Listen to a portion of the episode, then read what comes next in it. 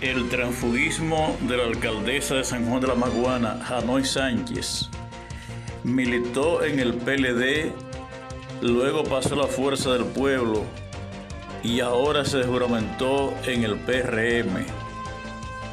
Ayer español nací, en la noche fui francés, hoy dicen que soy inglés y mañana no sé qué será de mí.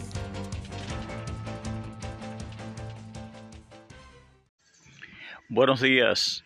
Sigue causando controversia las medidas anunciadas por el presidente de la República, eh, Luis Abinader, de que ya no era necesario eh, usar mascarillas ni presentar tarjeta de vacunación en los espacios públicos y privados de la República Dominicana. Eh, recordemos que todavía está en proceso eh, la vacunación contra el COVID-19 en el país.